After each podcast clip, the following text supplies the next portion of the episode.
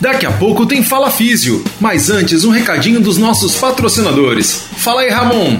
Agradecendo agora então os nossos apoiadores que fazem realmente o Fala Físio acontecer, que acreditaram nessa ideia.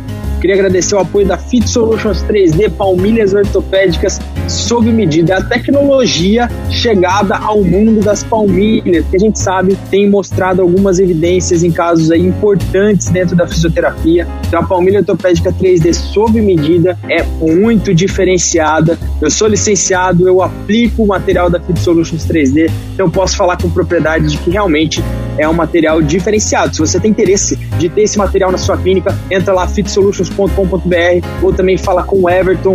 Eu vou deixar o arroba dele aqui na descrição do podcast. Não perde a oportunidade de ter esse material na sua clínica. O nosso segundo apoiador é a Faculdade Inspirar Bauru, a Faculdade Inspirar que tem pós-graduação, tem cursos de extensão na área de fisioterapia, para profissionais de educação física também. Eu sou professor da pós, então também posso falar com propriedade que lá existem muitas opções legais de formação que podem te dar um diferencial no mercado de trabalho. E o nosso último apoiador, a DMC Laser, através do nosso querido Maurício, grande parceiro. Eu uso também o material da DMC, então também posso falar que é um laser de alta qualidade. Eu uso no, no, dia a dia clínico. Se você tem vontade de ter um laser de qualidade na sua clínica, não deixe de falar com o Maurício, que ele vai com certeza, se você está ouvindo o nosso podcast, contar para ele que foi por aqui que você descobriu, que chegou até ele, você vai ter um desconto aí para ter um laser realmente eficaz na sua clínica, beleza? Então, muito obrigado a todos os apoiadores que fazem o Fala Físio acontecer e acreditam nessa ideia. Fala Físio. Fala Físio. Apresentação: Ramon Scatolin. Fala Físio, sejam muito bem-vindos a mais um episódio do nosso podcast. Hoje, um amigo, um irmão. Quem assistiu o Meet Interdisciplinar sabe que esse cara tem um conhecimento gigante. Eu tenho a honra de receber aqui hoje Gustavo Leporassi. Palmas para ele, Júnior. Gu, muito obrigado por ter aceitado o convite. Não tinha ninguém melhor para falar desse assunto é, de biomecânica em geral, ainda mais a tecnologia aplicada à biomecânica. Muito obrigado por aceitar o convite, meu irmão.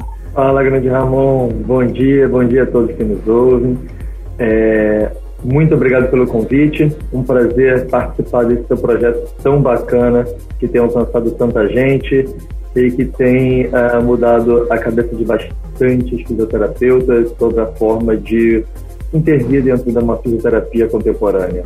Show de bola, Gu. O nosso tema hoje então é a tecnologia na biomecânica. Eu queria saber, antes da, de nós olharmos para frente, eu quero lembrar de como era até pouco tempo atrás, né? Como foi o, a biomecânica há pouco tempo atrás, onde a gente ainda não contava com tanta tecnologia. Como você vê, da onde a gente saiu em relação à biomecânica? É, eu acho que de uma forma geral, a, a, antigamente o movimento ele era muito pouco considerado. Ainda olhava-se muito a postura estática, ainda se usava muito exames de imagem, exames posturais como indicativos do que nós teríamos de sobrecarga no tecido músculo esquelético. E a nossa intervenção era muito baseada nisso, em cima de exames estáticos.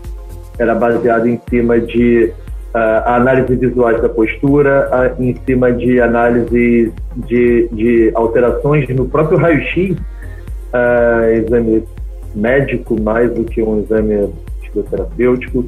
E a partir, sim, é, o que aconteceu é que a gente começou a entender que o que existe na postura estática não condiz obrigatoriamente com o que ocorre durante o movimento.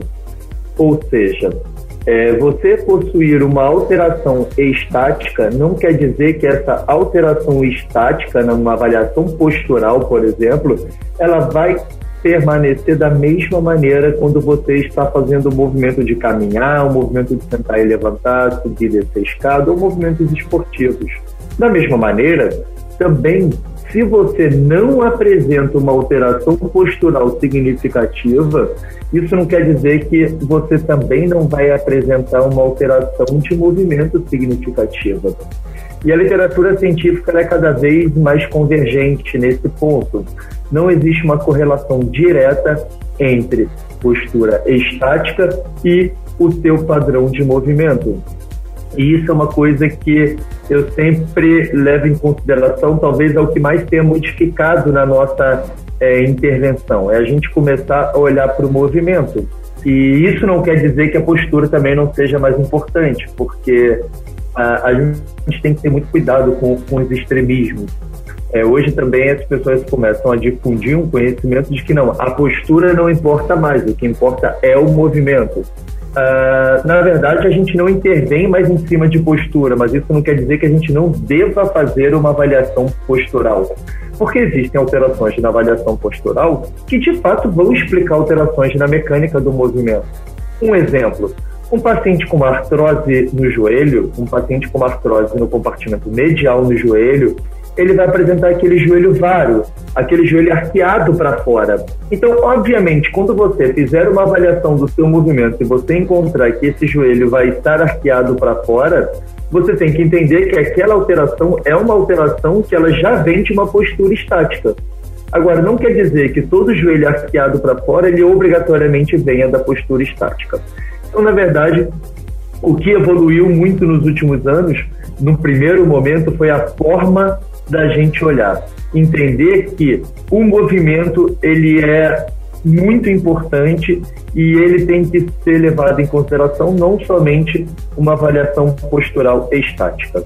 Muito, muito, muito bom, cara. Realmente a gente estava olhando às vezes para para algo como se fosse o corpo fosse imóvel, né? Na verdade, a gente é tão dinâmico, mas concordo com você esse meio termo, esse bom senso sempre. E agora, onde nós estamos, Lu? O que está acontecendo nesse momento em relação à tecnologia dentro da biomecânica? Você é um cara que avalia todo dia utilizando a tecnologia.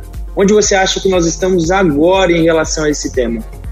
Amon, a gente chegou num momento que uh, já é difundido, suficientemente difundido, a importância de fazer uma análise do movimento. Ou seja, uh, os fisioterapeutas, eles já em sua própria graduação, eles já têm um treinamento inicial para entender que o movimento ele contribui também com o quadro de sobrecarga articular e pode ter alguns dos fatores relacionados a, a, ao mecanismo de, de dor uh, associado a diversos outros fatores. É, mas a grande questão é que hoje uh, sabe-se que é importante avaliar o movimento. E a maioria das pessoas ela já tem buscado por treinamentos de cursos de avaliação do movimento, avaliações 2D, avaliações 3D. É, eu diria que hoje muitos consultórios de fisioterapia, clínicas de fisioterapia já possuem algum sistema de análise do movimento, análises 2D estão, sendo difundidas e já existem diversos locais, como aqui na Biocinética, que possibilitem, possibilitam que você envie o seu paciente uh, solicitando uma avaliação biocinética tridimensional. E eu diria que hoje a avaliação 3D ela já é uma realidade. A avaliação 3D ela já é uma realidade. Hoje a biocinética, por exemplo, já tem franquia em Salvador, já tem franquia em Floripa. É, existem diversos parceiros em outras cidades do Brasil que possuem laboratórios privados de avaliação 3D do movimento. É, agora, é claro que existem muitas coisas a evoluir. Eu sou um cara que eu gosto muito de história e eu acho que a gente tem que sempre estudar a, a evolução das nossas áreas é, em função do que, uh, do que já aconteceram com áreas que têm uma história mais antiga que a nossa, porque é, as pessoas sempre falam que a gente aprende com os erros. É, mas não necessariamente a gente precisa aprender com os nossos erros. Não precisa ser sempre assim, né? É, assim, talvez a gente tenha que aprender várias vezes com os erros, porque faz parte da nossa evolução. Mas não necessariamente nós precisamos errar. Nós podemos estudar a história, ver outras áreas que já erraram e ver como essas outras áreas evoluíram e como elas obtiveram sucesso. E a gente tentar seguir, pelo menos no primeiro momento, um caminho uh, de sucesso do que um caminho de fracasso. Exato. E, e não quer dizer que nosso caminho ele vai ser trilhado exatamente igual a outras áreas. Mas é óbvio, é, isso é uma coisa. É, a, a criatividade ela não é algo criado do zero. Você não precisa inventar, você não precisa reinventar a roda cada vez que você é, é, que você cria algo. Na verdade, quando a gente fala criar algo novo, dificilmente aquilo é algo novo, 100% novo. É, é, que nem quando você tem uma ideia brilhante de um artigo, Ramon. Você já teve vários, eu já tive vários, aí a gente vai buscar na internet. É claro, já existem pessoas que pensaram em coisas que estão ali paralelas. É, tudo tem seu grau de ineditismo. É, quando você faz um doutorado, isso é um dos pré-requisitos. Só que não quer dizer que foi criado do zero. Não quer dizer que sua ideia, sua ideia ela é muito baseada em experiências pregressas. E quando a gente toma, por exemplo, a história da medicina, e que fique claro que eu não considero que eu não estou falando aqui que a história da medicina é uma história certa, uma história errada, mas de fato é uma história de sucesso. É, quando a gente vai, por exemplo, para a cardiologia, que é uma área bem antiga, e os tratamentos cardiológicos evoluíram absurdamente nos últimos dois séculos, pelo menos. É, a quantidade de mortes que foram evitadas por questões, anomalias no funcionamento do coração. Mas quando você estuda cardiologia, a, a, a, e hoje eu estou ali na, de professor da Unifesp, é, da Escola Paulista de Medicina, dentro do departamento de diagnóstico por imagem.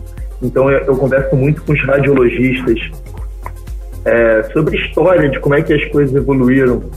E é claro, a, a cardiologia você começou fazendo é, é, diagnóstico baseado em ausculta, no exame físico, usando raio-x, vendo o coração pelo próprio raio-x. E ao longo dos anos isso evoluiu.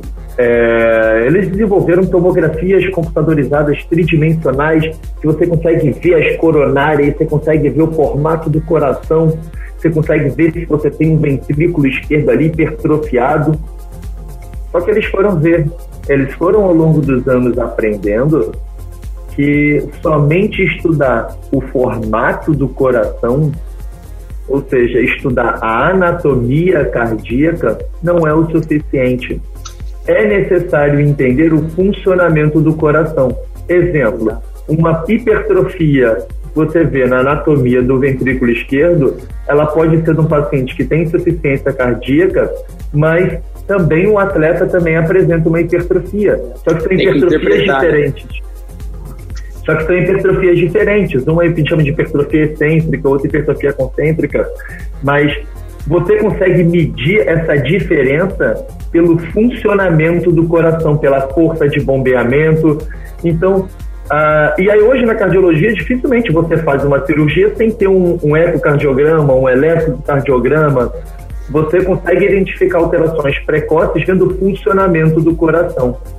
E você e... acha que vai que isso vai acontecer na biomecânica com a, com a fisioterapia? Porque muita gente fala assim, ah, Ramon, tá muito longe é, essa realidade 3D de uma maneira geral, né? é, tá, é muito caro, mas você enxerga que vai seguir o mesmo caminho, que você está citando esse exemplo tão, tão bem estruturado do que, foi, do que foi, do que é a cardiologia, você acredita que vai acontecer na fisioterapia também? Ramon, tem que acontecer. Eu vou te falar por que, tem que acontecer.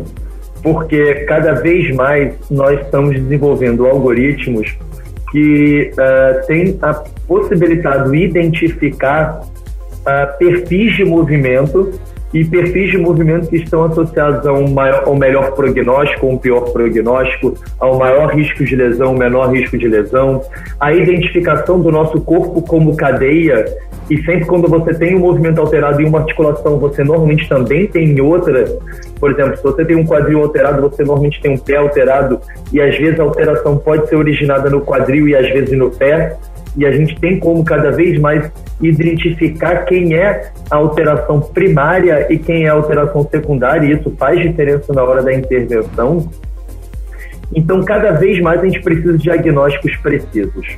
Agora, é claro, é, quando você pensa em termos de custo, isso não quer dizer que cada fisioterapeuta, cada a, a profissional vai ter um seu sistema 3D dentro da sua clínica, do seu laboratório. Eu vou te dar um exemplo muito claro. Ah, quantos médicos você conhece, Ramon, que tem uma ressonância magnética dentro do próprio consultório? Nenhum. Eu conheço poucos, eu conheço alguns, mas muito poucos. É, muito poucos mesmo. Quantos médicos você conhece hoje, ortopedistas, que usam ressonância magnética em algum momento da prática clínica deles? Vários. Vários. Se não todos. Porque você pede ressonância magnética. É, as pessoas, o médico tem que usar ressonância, é uma ferramenta que ele vai utilizar. O que, que ele faz?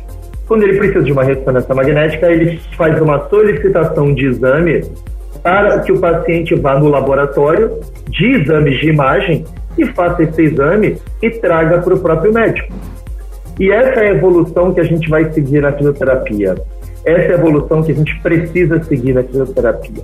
Ainda existe uma crença, ainda existem muitos profissionais que, mais uma vez, que são extremistas ou que tem, querem fazer reserva de mercado por medo de perder paciente, que ainda querem negar essa uma crise existencial, não, isso não é necessário. Na verdade, cada vez mais as pessoas vão ter que entender que o exame 3D não substitui a história do paciente, não substitui a tua avaliação clínica, não substitui o teu exame observacional. Ele, assim como uma ressonância, um raio-x, uma tomografia, ele é um exame complementar. Ele serve para prover mais uma informação que você vai ter que associar a todos os seus outros exames inclusive exames psicossociais, avaliações de diversos outros domínios, para entender o quanto que aquele exame está contribuindo para o quadro clínico do nosso paciente. A grande questão é que a nossa concepção dialética da biomecânica deve mudar. A gente não faz uma avaliação biomecânica para identificar o movimento errado ou certo. Hoje, cada vez mais a gente faz avaliações biomecânicas para identificar perfis de sobrecarga articular. Ou seja, será que aquele movimento ele gera uma sobrecarga naquela articulação? E o que, que está causando aquele movimento? É uma falta de força? É um arco de movimento restrito? É um, é um componente neuromuscular alterado? E isso não quer dizer que o movimento ele esteja saindo do que nós consideramos, entre aspas, normal, que você vai precisar corrigir aquele movimento. Mas você vai entender que se existe aquele movimento, a biomecânica ela é, ela permite que a gente tenha sinais que a gente chama de patognomônicos de sobrecarga articular. Você sabe, por exemplo, se você tem um valgo dinâmico, você tem um aumento de pressão na, na, na, na articulação fêmuro-patelar. Isso não quer dizer que toda pessoa que tem um valgo dinâmico vai desenvolver dor no joelho. Por quê? Ela pode ter aquele movimento, mas ela pode ter uma boa competência neuromuscular de glúteos, ela pode ter uma boa competência de quadríceps, um bom arco de movimento para suportar aquela, aquele padrão de sobrecarga. Da mesma Exatamente. forma que se você for pensar num, num fisiculturista, ele vai aguentar levantar muito mais peso do que eu e você, Ramon, e aqueles que nos ouvem. Mas não quer dizer que ele está levantando mais peso que ele vai se machucar. Ele tem uma preparação para aquilo. Então a biomecânica hoje ela serve como mais um exame para permitir que nós identifiquemos sobrecargas articulares. Se você vai intervir em cima de correção de movimento ou você vai intervir em cima de preparar as estruturas para aquele movimento, aí é uma coisa que você vai ter que e aí é a maior evolução que a gente vai ter. O profissional ele vai ter que aprender a utilizar exames complementares, exatamente juntar todos esses exames para fazer o seu diagnóstico, diagnóstico cinético funcional mais preciso. Sensacional, exato. Eu penso exatamente igual. Eu fico muito feliz de ouvir isso, porque você também é uma referência para mim. E acho que quem está ouvindo entendeu que é, tudo faz parte do contexto, né? Gu, queria agradecer demais a tua participação, queria que você deixasse agora os seus recados, deixa sua, suas redes sociais, da Biocinética, sua, qualquer recado que você quiser, o espaço é seu agora para a gente finalizar o nosso bate-papo. Muito obrigado mais uma vez, meu amigo. Bom, eu que agradeço, Ramon. A mensagem, a principal mensagem que eu quero deixar é que uma mente fechada a novos conhecimentos não evolui.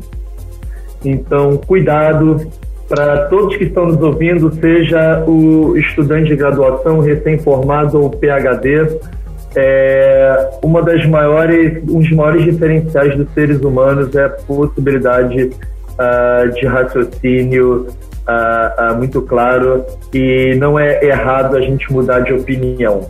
Então, se abram para o novo, o novo ele está chegando, nós já estamos passando por esse período de pandemia.